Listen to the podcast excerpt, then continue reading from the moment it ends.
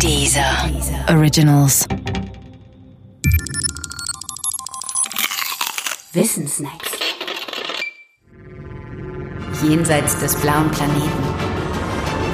Die Erkundung der Galaxis. Laika und der Sputnik.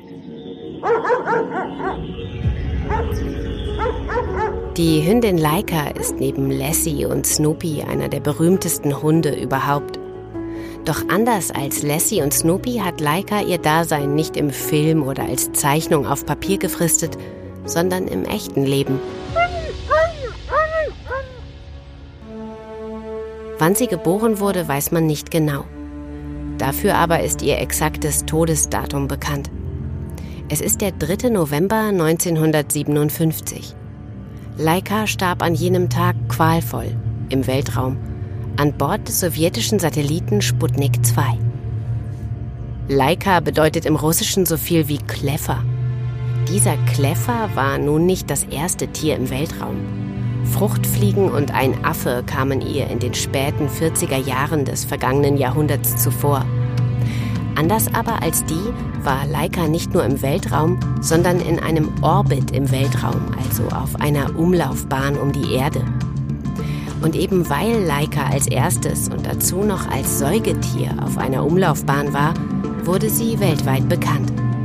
Für die westliche Welt war Laika das i-Tüpfelchen auf dem sogenannten Sputnik-Schock. Damit meint man die Starre, in die der Westen nach dem Start der Sputnik-1-Mission verfiel. Der Sputnik hatte bewiesen, dass die Sowjets im Wettlauf um die Erkundung des Weltraums die Nase vorn hatten.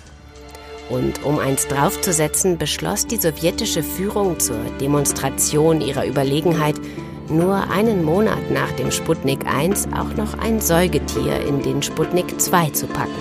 Ein solches Säugetier musste, um die Strapazen beim Start und im Orbit überstehen zu können, ein robustes Tier sein. Ein Affe kam dafür nicht in Betracht. Man verfiel auf einen Hund, noch dazu auf einen Mischlingshund mit einer Streunervergangenheit. Laika hatte am Anfang ihres Lebens solch ein Streunerdasein in Moskau geführt und schien bei ihrem Weltraumtraining unter anderem in größter Enge und in einer Zentrifuge für die Belastungen bei einem Flug ins All wie gemacht.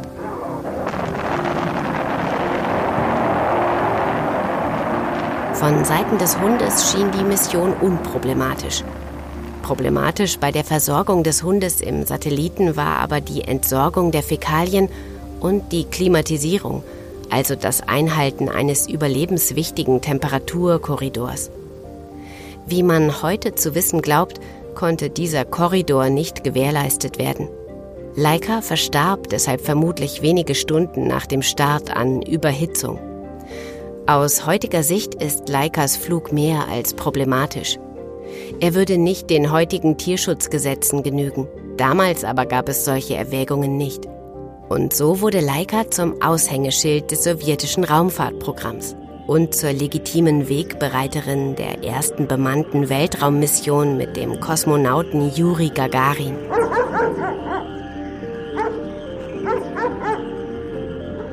Alle Achtung, Laika, du streunender Kosmoskleffer.